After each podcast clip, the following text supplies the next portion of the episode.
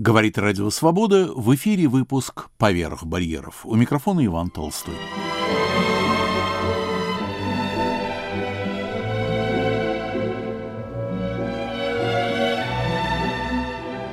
Воспоминания Евгения Спекторского.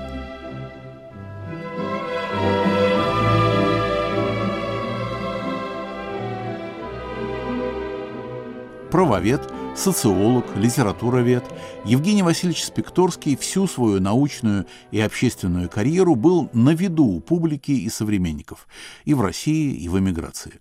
Однако судьба распорядилась так, что дать ему внятную характеристику сейчас не так-то просто – в Рязани в серии «Новейшая российская история. Исследования и документы» вышел большой том воспоминаний Спекторского. О значении книги и ее автора я попросил рассказать научного сотрудника Дома русского зарубежья в Москве Николая Герасимова. Евгений Васильевич Спекторский родился в Российской империи. А он был знаком с Александром Блоком, русским поэтом. Начинал как прекраснейший историк социальных учений, правовед, делал прекрасную карьеру, стажировался в Европе, ходил по библиотекам, замечательно себя, прекрасно себя в этом чувствовал. Потом наступают э, революционные события, 17 год, и вся его дальнейшая карьера уже идет в совершенно другом русле. Из академического такого философа, который хочет заниматься конкретными вещами, например, та же самая проблема, вот в каком обществе, например, мы с вами живем, да, почему вот эта социальная реальность, она вот так организована, какие слова мы используем, да, там слово прогресс, к примеру, да, или нормы. Вот он хотел заниматься вот этими делами, вот этими проблемами.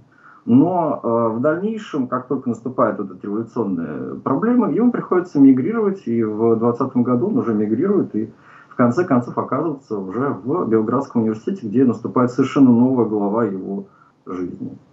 На данный момент публикуются работы, в основном связанные с его иммигрантским творчеством. Ранее же его творчество, оно, даже если публикуется, даже если кто-то его читает, то философски оно не обработано. Что я хочу сказать? Перед нами есть работы Спекторского, но мы до конца не понимаем, про что они. В этом направлении сейчас есть своего рода успехи, но на самом деле мы имеем дело с интеллектуалом, интеллектуалом мирового на самом деле, уровня. И, возможно, для того, чтобы привлечь внимание все новых и новых исследователей, нам нужны вот такие публикации, как, например, воспоминания самого же Евгения Васильевича Спекторского. То есть его жизнь, на мой взгляд, в тексте, да, она должна привлечь внимание к его идеям, которые он излагал вот в своем до Э, эмигрантском творчестве. И да, есть своего рода некоторое забвение, безусловно. Николай Игоревич, а с чем связано наше непонимание работ Спекторского? Вы говорите, что он был э, мыслителем мирового уровня. У нас, что ли, не хватает уровня понимания? А, знаете, я скажу грубо, но да, на самом деле у нас пока не хватает необходимого уровня. С чем это связано? Сейчас я немножко попытаюсь сгладить эту мысль. Да? Дело в том, что поскольку Евгений Спекторский не так уж популярен, и так уж получилось, он вписан в историю русской философии, то вот его роль в истории интеллектуальной культуры, она какая-то не совсем понятная. Мы знаем, что ну, есть русская религиозная философия. Там рубленными словами, фразами, такими лозунгами там, царствует Иван Ильин или Николай Бердяев. Люди, которые могли накидать так вот много мыслей, и вы прочитаете два-три предложения, и они как-то могут осесть в вашей голове. Спекторский совершенно не такой мыслитель. У него вообще к этому нет никакого таланта. Более того, открываем его книги, мы понимаем, что там он работает в такой, знаете, области, э, ну, так научной области, как история идей. И в этом смысле он близок к французу Мишелю Фуко, второй половины 20 века. То есть это требует очень серьезной эрудиции, да, и требует какого-то, я бы сказал, сообщества людей, которые готовы в это погрузиться и готовы об этом говорить. Сейчас у Спекторского говорить в этом смысле мало кто хочет. И даже, вернее, мало людей, кто как бы готов поделиться своими мыслями, наладить диалог. В этом главная проблема. Давайте перейдем к его воспоминаниям. Какие эпизоды вы выделили бы? Что характеризует Евгения Васильевича самым-самым ярким образом? Сами воспоминания Спекторского, они лишены своего рода такого лирического нарратива. То есть самого Спекторского в воспоминаниях, его переживаний, мыслей, каких-то сомнений. Вот этого всего там очень мало. Зато очень много имен, фамилий, названий там, государственных учреждений. Он очень хорошо запоминает дискуссии, диалоги, как он в них участвовал, реакции других людей. Это очень ценно. Но из воспоминаний, например, я сейчас процитирую, это варшавский период его воспоминаний, он пишет, я все мечтал о каких-то необыкновенных, гениальных учениках с исключительным призванием к науке. Такое положение продолжалось и в эмиграции. И последствием этого оказалось то, что у меня всегда были поклонники, но нет школы. И я унесу с собой в могилу свои знания и свой метод. Вот больше нигде, кроме этих воспоминаний, нигде не говорится о том, что Спекторский вообще-то надеялся, что его собственный, так сказать, такой, как он называет, генетический метод, так называемый исследования, вот, происхождения нашего с вами, так сказать, языка, который описывает наши общественные вот, какие-то отношения, вот, реальность. Вот этот метод, он идет куда-то в могилу. И из воспоминаний вообще-то следует, что действительно поклонники у него были. Ученики здесь и там, так сказать, в Белграде или позже в Праге тоже были но все это уходило куда-то в небытие. Поэтому, когда я говорю, что жизнь сделала с ним что-то очень странное, то есть, с одной стороны, мы о нем знаем, с другой стороны, мы видим, что его преследует какой-то период каких-то неудач. А Спекторскому, очевидно, был нужен период стабильности, когда эти самые ученики могли бы образовать, ну, если хотя бы не школу, то хотя бы какую-то инициативную группу, кружок, фан-клуб какой-то. из этого, возможно, вытекло бы самостоятельное интеллектуальное направление. Но этого не происходило. Поэтому в дальнейшем Спекторский в воспоминаниях иногда возвращается к этой мысли. То есть о чем он жалеет. И просто это хорошо состыковывается с тем, о чем я говорил до этого. А именно, что сама философия Спекторского, она очень сложна. Она требует некоторого коллективного усилия, в отличие там, от философии Бердяева, на мой взгляд там это не обязательно. Что, с вашей точки зрения, было бы правильнее всего написать какую эпитафию на надгробии Спекторского? Это мог бы быть троеточие в конце. Николай Герасимов «Дом русского зарубежья». Познакомимся с фрагментом из мемуаров Евгения Васильевича. Наше отношение к чехам колебалось между возмущением по поводу поведения их легионеров в Сибири и выдачей ими Колчака большевикам, и признательностью за начавшуюся русскую акцию. Из Праги прислали в сопровождении Вондрака два вагона с платьем и бельем для раздачи нашим студентам. Крамарш пристыдил в парламенте своих соотечественников за то, что они не помогают русской эмиграции и через Чехословацкое министерство иностранных дел стали оказывать ей щедрую поддержку. Чехословакия занимала меня и как славянина, и как государство-веда. Это было новорожденное государство, которому тогда еще не исполнилось и трех лет. Его возникновению предшествовало признание чехословацкой нации в письме французского министра иностранных дел Пишона на имя Бенеша и в декларации Бальфура от 11 августа 18 года. Странным в этой декларации было утверждение, что значительная армия чехословаков достигла в России и Сибири остановки германского нашествия. Конец цитаты. Как видно из письма Пишона, на будущее государство возлагалась обязанность быть непреодолимой оградой против германских наступлений. Сообразно с этим Англия и Франция, не считаясь национальным принципом, согласилась на, возможно, большее расширение территории Чехословакии, требуя взамен за это, чтобы ее армия была больше обычной нормы. Такова же была их позиция и по отношению к Польше. Навстречу этому шел польский и чешский империализм – Крамаш рассказывал, что при составлении условий Версальского мира Дмовскому удалось убедить французов, что Россия выбыла из политической игры Европы, по крайней мере, на 50 лет. Посему он настаивал на необходимости создать такую Польшу, которая могла бы заменить бывшую союзницу Франции в качестве восточного противовеса Германии. В связи с этим пренебрегли национальным началом и благоразумной керзоновской этнографической линии и решили восстановить исторические границы Польши. Подобным же образом, против нежелания Крамаржа осложнять национальное чехословацкое государство чужеродным немецким элементом, Масарик выдвинул историческое начало короны святого Вячеслава. И в своих воспоминаниях он вменял себе в особую заслугу, что ему удалось добиться замены принципа национального самоопределения началом исторических границ. Последствием этого было принудительное включение в молодое государство 3,5 миллионов судетских немцев.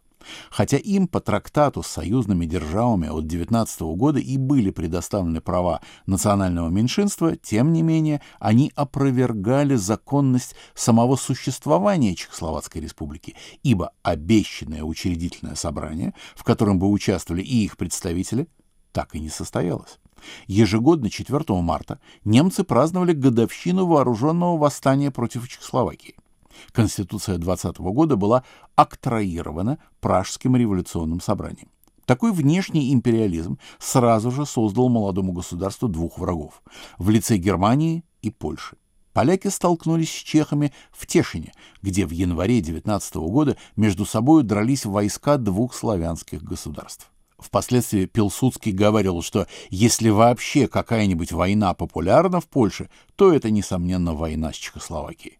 К этому внешнему империализму присоединился и внутренний. В мае 18 года Масарик, возглавлявший чешский заграничный отбой, заключил в Питтсбурге со словацкими представителями соглашение, по которому отношения между Чехией и Словакией получали характер федеративной координации. Но вместо этого была установлена унитарная субординация, в своих воспоминаниях Масарик оправдывался тем, что он был не более как частным лицом, когда подписывал соглашение со словаками. Это не помешало многим словакам, особенно клерикалам со священником Глинкой во главе, стать в оппозицию к Чехословакии. И в Америке стали распространяться открытки, изображавшие Глинку с Питтсбургским соглашением в руках.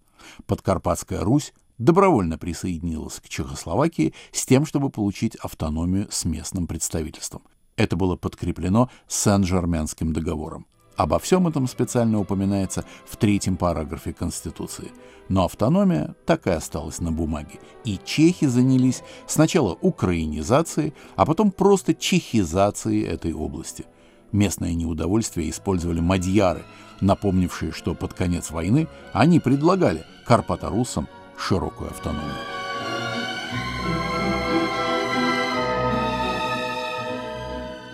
Это был фрагмент из воспоминаний Евгения Спекторского. Его книга вышла в частном издательстве Павла Трибунского, он же автор комментария к этому тому. Мы начали разговор с Павлом с выяснения, что собой представляет научная серия «Новейшая российская история». Павел Трибунский с нами по скайпу. Принцип составления серии очень хорошо отражается в обращении редакции, который размещен на сайте серии. Он, собственно говоря, был и в первом томе серии. Два человека, стоявшие у истоков серии, Дитмар Вульф, немецкий историк, и Семен Ляндрос, американский историк, в своем стремлении помочь провинциальным русским историкам опубликовать свои научные изыскания, в 2001 году создали серию «Новейшая российская история. Исследования документы». Первоначально планировалось, что ее будет издавать известное издательство Дмитрий Буланин, однако по финансовым соображениям было принято решение создать частного предпринимателя Трибунского, который взял на себя техническую сторону вопроса.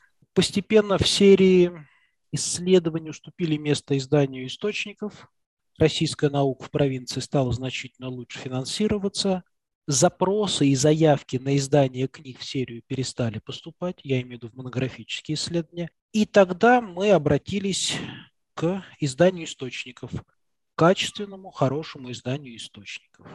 В чем был интерес создателей серии? Дитмар Вульф, немец из Восточной Европы, обучался в Воронежском государственном университете еще при Советском Союзе на историческом факультете.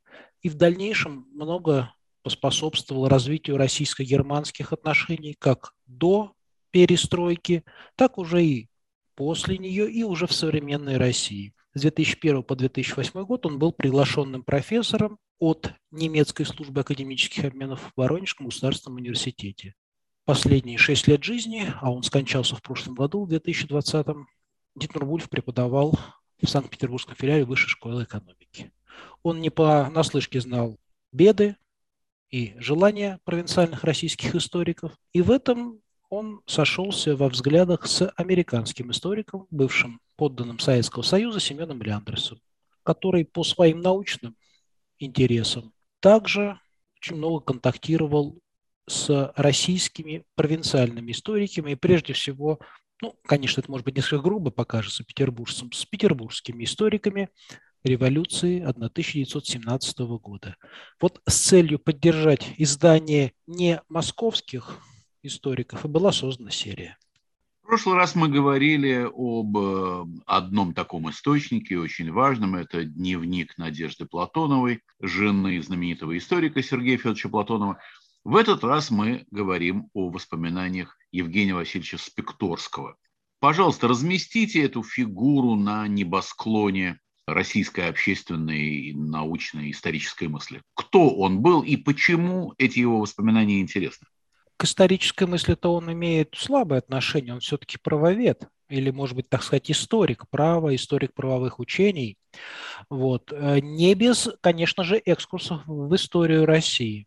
Э, Евгений Васильевич Спекторский, выходец из Польши, хотя и русский по происхождению, окончил Варшавский университет, там же и начиналась его педагогическая карьера, но, конечно, он памятен всем как профессор университета Святого Владимира в Киеве и как последний ректор русского университета Святого Владимира – который провел свое учебное заведение сквозь революции, гражданскую войну, побывал и под независимой Украиной, и под добровольческой армией, и под красными. Прежде всего он интересен как университетский деятель, вот именно с этой точки зрения, как последний ректор, который провел учебное заведение через массу проблем, которые возникали постоянно, что со стороны украинских самостийников, что со стороны добровольческой армии, что со стороны советских властей. Как правовед проблемы социальной физики, его двухтомное исследование по большому счету это такой исторический экскурс к тому, что позже назовут социологией, то есть устройство общества, законы функционирования общества. На тот момент социологии как науки в России еще по большому счету не было, и он был одним из первых таких, ну, можно сказать, социологов. А вот для иммиграции фигура Спекторского ну, не может быть обойдена вниманием. Начиналась его иммиграция на Балканах, королевстве сербов, хорватов и словенцев, будущая Югославия, где он и благодаря своим достижениям в предреволюционной России, ну и отчасти благодаря тем обстоятельствам, которые сложились вокруг него, оказался одним из влиятельных членов академической корпорации на Балканах. Позже, в 1624 году, он перебрался в Прагу, где заместил скончавшегося Павла Новгородцева. А после ухода Давида Грима в Тартусский университет. Ну, некоторое время он был даже и деканом русского юридического факультета. Однако в 1927 году он опять возвращается в Югославию, становится профессором Белградского университета и через три года меняет Белград на Любляну, где уже находится практически до конца Второй мировой войны. Активный участник русской колонии, лектор, видимо, прекрасный, судя по тем откликам, которые нам известны, активный публицист, не менее активный научный деятель, а самое главное, очень вдумчивый и внимательный наблюдатель, который заносил на страницы своего дневника, а небольшая часть этих дневников сохранилась под названием «Летопись». Так вот, заносил на страницы этой летописи все, что окружало его, все, с чем он сталкивался, все, что его волновало, и позже, уже переработав литературно, он это представил своим читателям в воспоминаниях.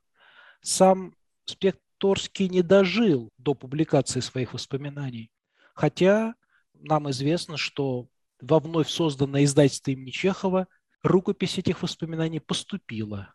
Правда, без всякого результата. Зато та рукопись, которую Спекторский бросил в мае 1945 года в Любляне, стремительно убегая от наступающей армии Иосипа Брос Тита, она сохранилась. и через много-много лет оказалась в Бремене, в исследовательском центре Восточной Европы, и именно эта рукопись стала основой для современной публикации. Спекторский тот человек и тот тип мемуариста, который очень нравится историкам. Много сплетничает, много вспоминает неприятных моментов про своих коллег, хочет всегда показать фигуру с разных сторон. В результате этого не только сообщает какие-то данные о событиях вот прям в настоящий момент, но и приводит некие исторические отсылочки к предшествующим деяниям товарища, а иногда и как бы рисует целую прям когорту людей, которые окружают того или иного персонажа. Поэтому для воссоздания истории миграции воспоминания Спекторского трудно переоценить. Это действительно уникальное сочинение, уникальный исторический источник, а судя по тем комментариям, которые заинтересованный читатель найдет в воспоминаниях, предельно четкий, точный и весьма взвешенный современник. Приведите, пожалуйста, какой-нибудь пример из воспоминаний Евгения Васильевича, которые характеризуют его личность. Таких примеров очень много. И то, как он ладил с множеством властей, которые занимали Киев, то украинская Рада, то приход Петлюры, то добровольческая армия, то красная. И со всеми Спекторский находил общий язык и сделал так, что университет продолжал существовать даже в этих трудные времена.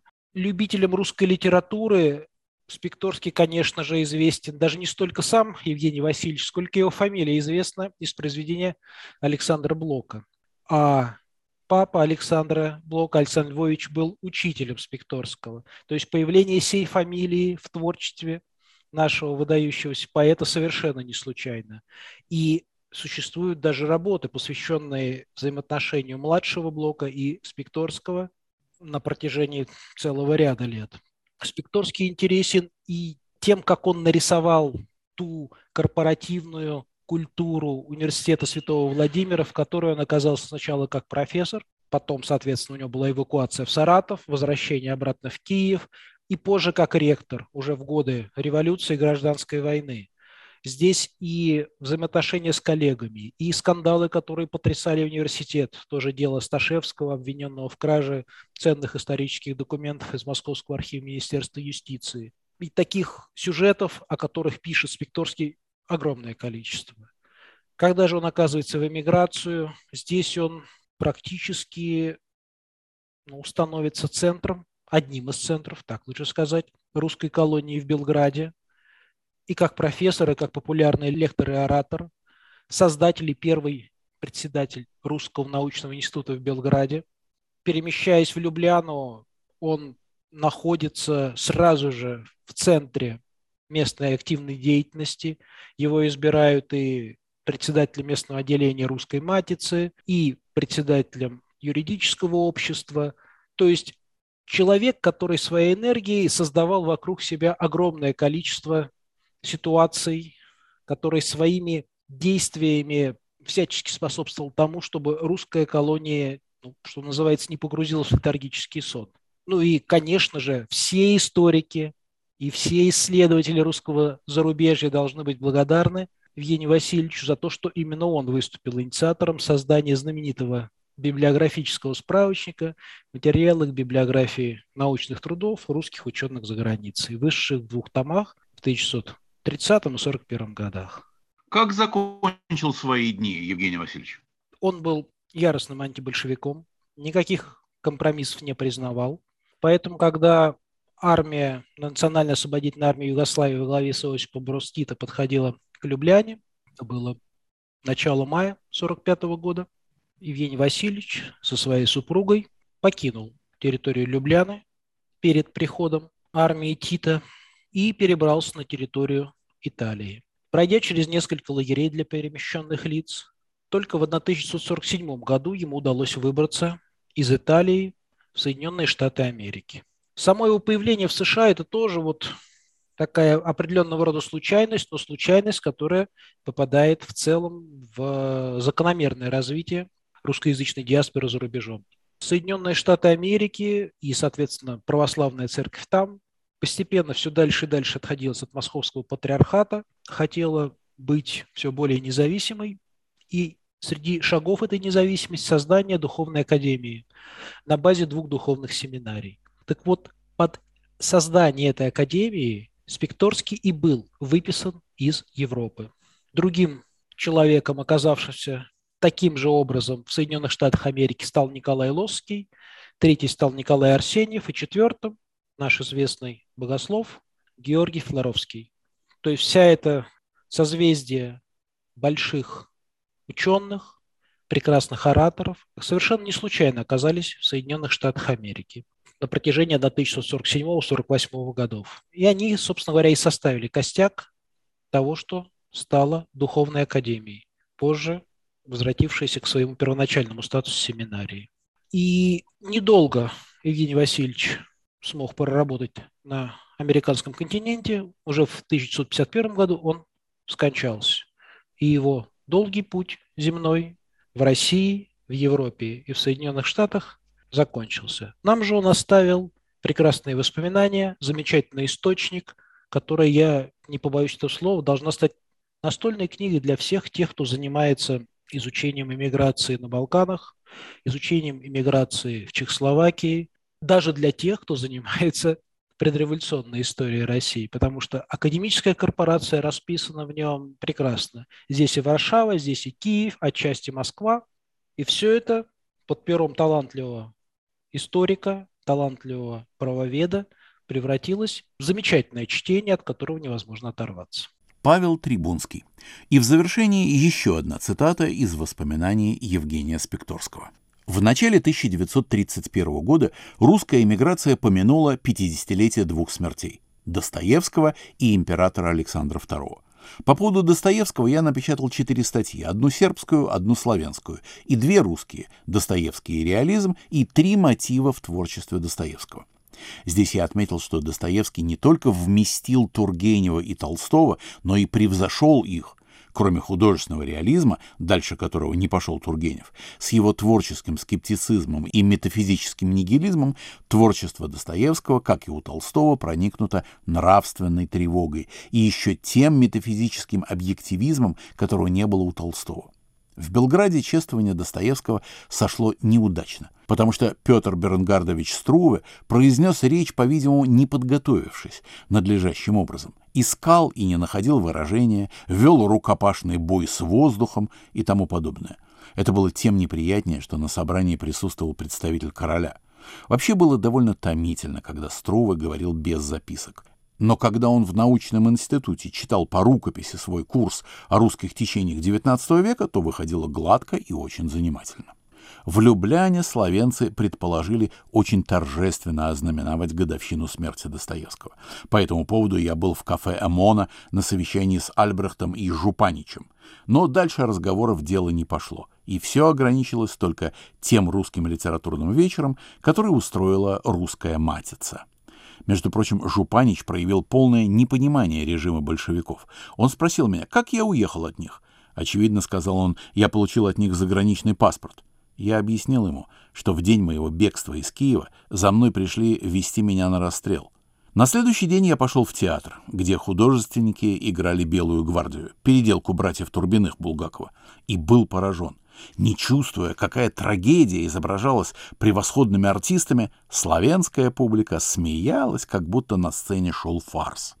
По поводу того, как ознаменовать годовщину смерти императора Александра II, состоялось совещание представителей русских люблянских организаций. И тут я впервые столкнулся с русской обывательщиной в Любляне. Поминовению хотели придать военный характер, в противовес чествованию памяти господина Достоевского, как выразился бывший морской офицер Пчельников. И он настаивал на необходимости подчеркнуть якобы дворянский характер русского офицерства. Я должен был ему напомнить всесословный характер военной реформы Александра II. О судебной реформе вызвался говорить Ивановский. На собрании я произнес речь, а затем Ивановский говорил очень провинциально все об адвокатах и ни слова не сказал о введении суда присяжных. Так писал Евгений Васильевич Спекторский в книге «Воспоминаний», вышедшей в Рязани в частном издательстве Павла Трибунского с комментариями Трибунского и Михальченко. Серия «Новейшая российская история».